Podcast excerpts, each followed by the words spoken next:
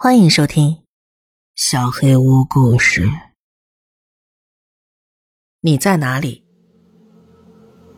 深夜十一点，我跟朋友康俊身处一座已经废弃的深山小学里。操场上杂草丛生，铁栏杆、攀登架，还有跷跷板上全都锈迹斑斑。这里还有一座旋转塔楼，门口被贴上了危险的标识。我跟康俊是来这里试胆的。本来还约了另外一个朋友高桥，但他不巧有急事，只能我们两个人一起来。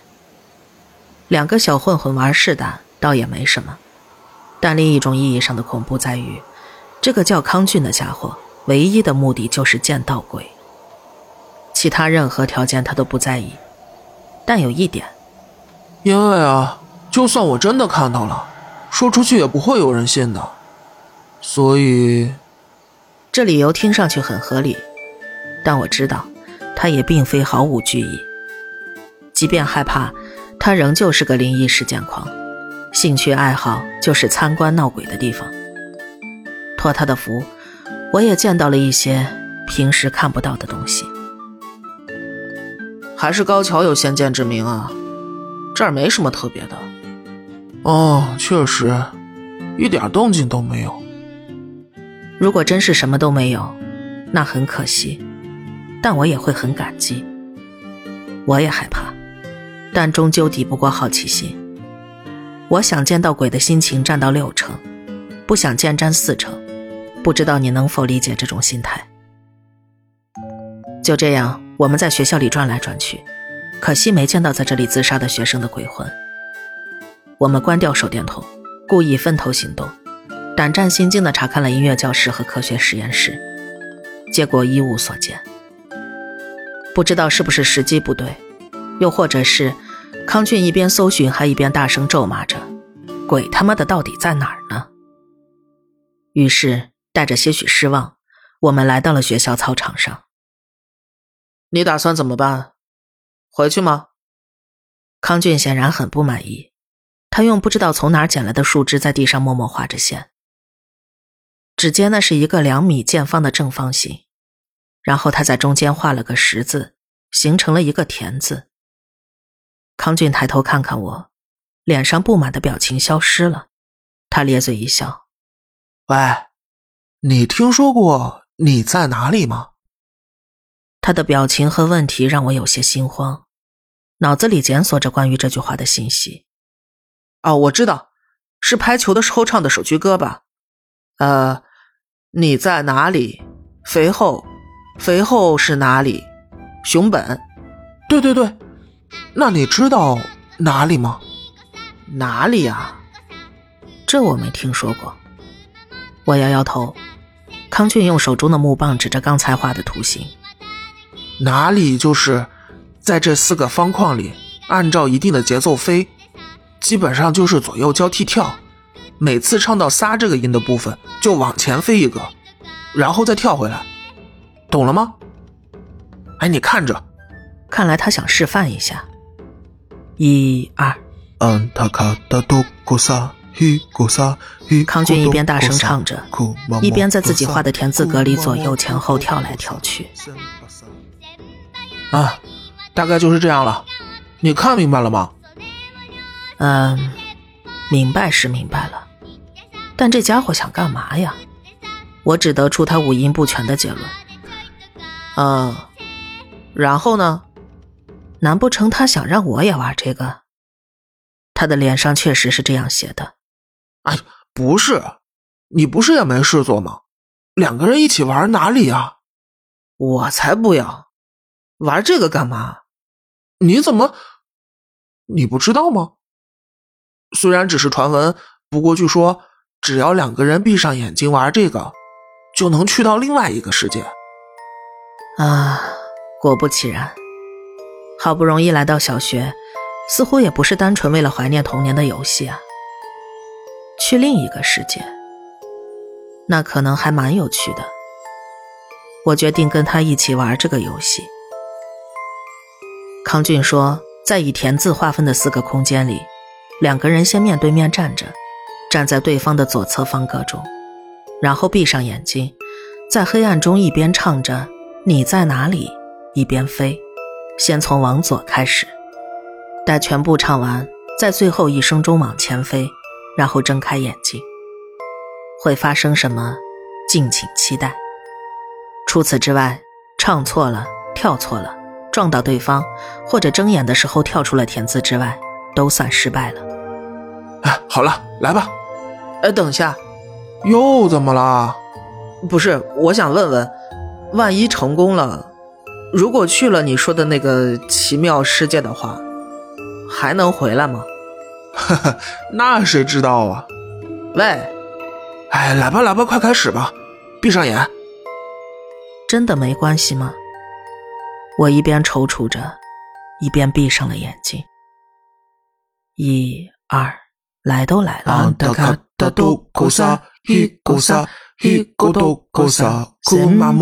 记错歌词了，看来还是需要习惯一下。喂，你认真点啊！哎，对不起，对不起，再来，再来。你好好做啊！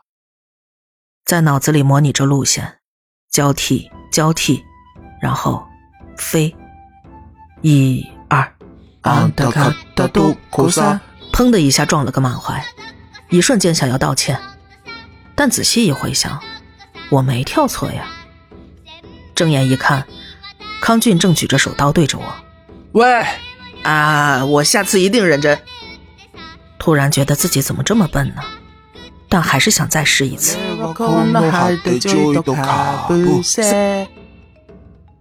随着最后往前一跃，我睁开了眼睛，没有跳到格子外，成功了，心里有点小骄傲。我回头看看康俊怎么样。没有康俊的影子。哎，左看右看，哼，他折腾这么大半天，就是为了这个吧？神神秘秘画个格子，还得闭上眼睛，等我们唱到一半的时候，偷偷溜出去藏起来，躲在暗处看我惊慌失措的样子，再一个人偷笑。这家伙，但我还是得想办法找到他。于是小心翼翼环顾四周。操场上没什么能藏身的地方，我拿手电筒照着地面，应该会留下脚印吧。但是没有脚印，奇怪。我们刚才前后左右跳来跳去的，凌乱的脚步痕迹就不必说了，怎么连站过的痕迹都没有？地上只有康俊花的那个田字。我试着走了两三步。留下了清晰的脚印。再次环顾四周，一个人都没有，也没有风声，但是刚才一直都有的。这么一说，虫鸣声也不见了。喂！我当场跳了起来，这声音就像置身隧道中一样回荡着，但这里分明是空旷的操场。虽然身后有教学楼，但声音能回响这么多次，绝对有问题。我打心底毛了起来。喂！对了，我从口袋里掏出手机，没有信号，果然。但刚才明明还能用的，在学校里还有收到高桥的信息。另一个世界，康俊的话浮现在脑海。难道这都是真的？你在哪里？哪里？这里就是哪里？我把目光转向学校大门，一个东西映入眼帘，我跳了起来，我狂奔过去。车停在学校外面，但是没有钥匙。更重要的是，这所小学地势较高，来的一路上可以俯瞰下面的街道夜景。然而，没有街道。不，准确的说，虽然离得很远，但街道还在，只是那些街上一盏灯都没有，一片漆黑。即便在深夜里，这也是不可能出现的光景。我瘫倒在地。终于确信，我打开了通往异世界的门。而且我不知道回去的方法。恐惧从双脚慢慢往上爬，该怎么办才好？我站起身，回到了学校。就这么等着，能不能回去呢？操场上生锈的铁栏杆、跷跷板、旋转塔楼，康俊在地上画的图形。我再次瘫坐在地上，不知道该做什么。去找康俊吗？但我觉得没什么用。喂，为什么会产生这样的回声呢？我拼命压抑住大喊大叫的冲动。不行，我需要冷静下来。人经过反复思考，最终可以学会避开障碍通过。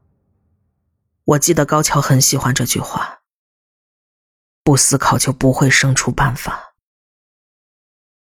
然后我想到了一件事，就是现在屁股底下这个图形，我是从这个图形来到这里的。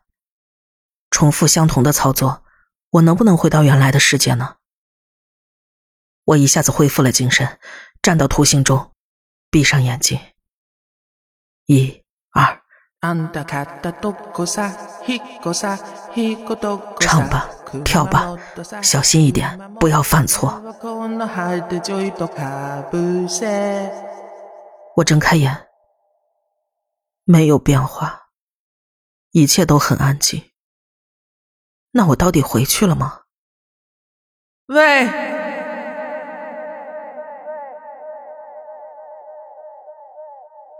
好像回不去了。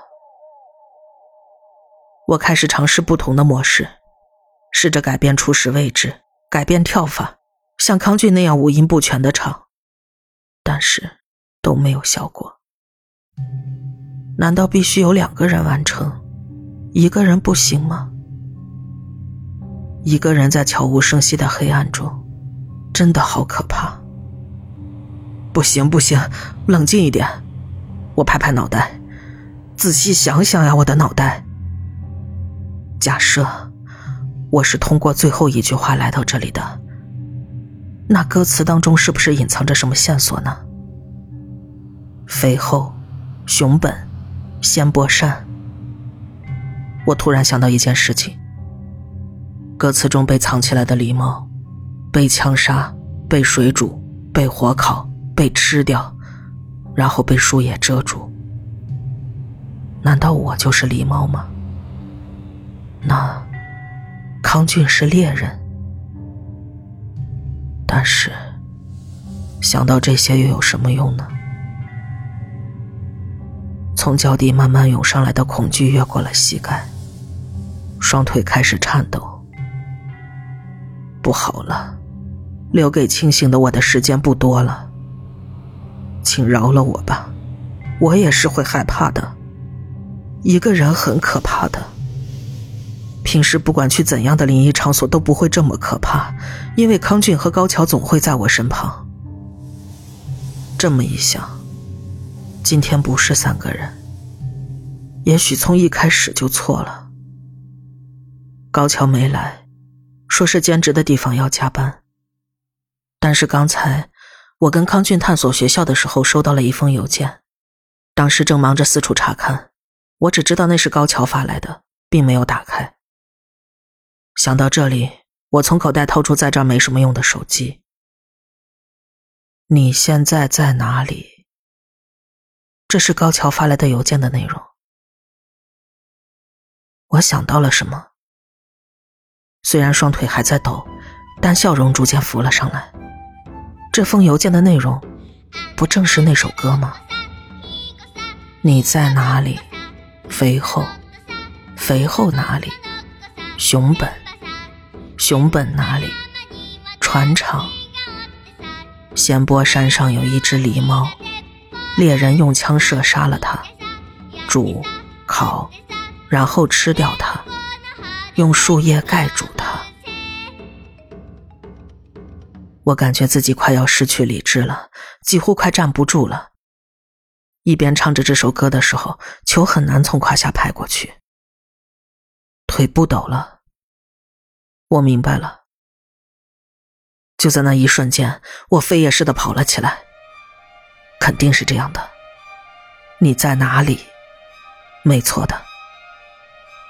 我奔跑在空无一人的学校里，边跑边喃喃自语：“你在哪里？”这首歌原本不就是首句歌吗？我也不知道从哪来的想法，也不知道这么做究竟对不对，但心里就莫名其妙的认定了回到原来世界的方法。我跑过教学楼，绕到后面，目的地体育馆。大门上着锁，但通风口露着一个大洞。我从那挤了进去，里边一片漆黑。我打开了手电筒，但其实某一瞬间，我觉得，即使里边有鬼，也好过现在孤单一人。幸运的是，体育馆的仓库没有上锁。我打开锈迹斑斑的沉重铁门，完全是还在使用时的样子。目标是篮球，几乎所有的球都瘪了。我找到一个气泵。拿起一个球，给他注入了生命。我拿着充好气的篮球站到了体育馆中央。我闭上眼睛，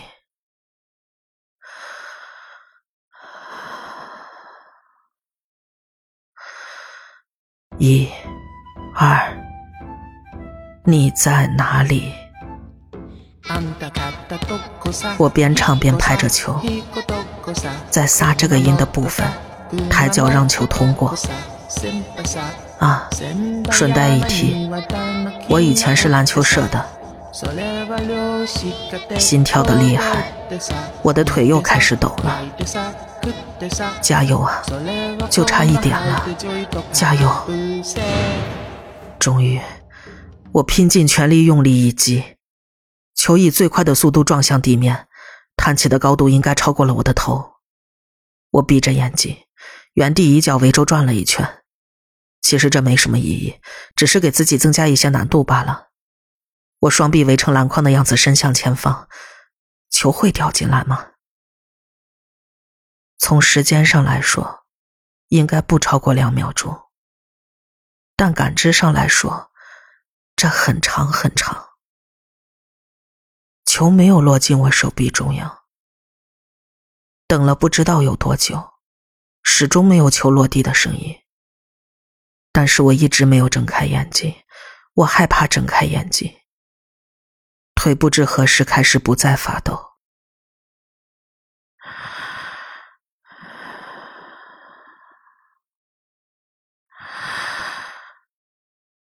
我睁开了眼睛，没有篮球，喂，还是有回声。但这里是体育馆，有回声是理所当然的。我花了很长时间才意识到这一点。侧耳倾听，外面隐约传来虫鸣声。我掏出手机，立着一根天线，我居然为了一格手机信号高兴的跳了起来。就在这时，手机响了，是高桥，我赶紧接了起来。嗯啊啊！是你，你现在还在那个小学吗？是高桥的声音，我突然很想哭。嗯嗯，是啊，我实在太过激动，几乎是喊出来的。体育馆中响起震耳欲聋的声音，又是怎么回事？我朝声音传来的方向看去，只见体育馆后门被大力踹开，康俊气喘吁吁跑了进来。他举起手电照向这里。哎呀，我的天哪！啊，居然在这儿！啊，太不可思议了！我一睁眼你就突然就不见了，哎，太奇怪了，太奇怪了，累死我了！啊！康俊说完，直接大字躺在了地板上。电话那头的高桥还在说着什么，我什么都没说。本来我想的是，回来之后一定好好揍他一顿，但是看着康俊躺在地上，哼哼唧唧着好累好累，不知为何，突然失去了那种兴趣。我举起手机告诉高桥：“我现在要回去了。”啊？那好吧。约好回家时顺路去趟高桥家，然后挂了电话。我轻轻踢了一脚躺在地上打滚的康俊，把哭得稀里哗啦的家伙拉了起来，两个人一起回到车里。坐在驾驶座的康俊抽着鼻涕，发动了引擎。从小学校门出来，不一会儿就能看到城市街道的夜景。对我来说，那比迄今看到的任何风景都要美。这绝不是因为我的眼角渗出了泪水。虽然这么说有些奇怪，但不可思议的是，即便经历了这么多，我觉得自己还是可以继续去经历。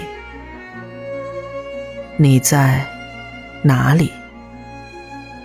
哪里都行，但是下次我还是想三个人一起去。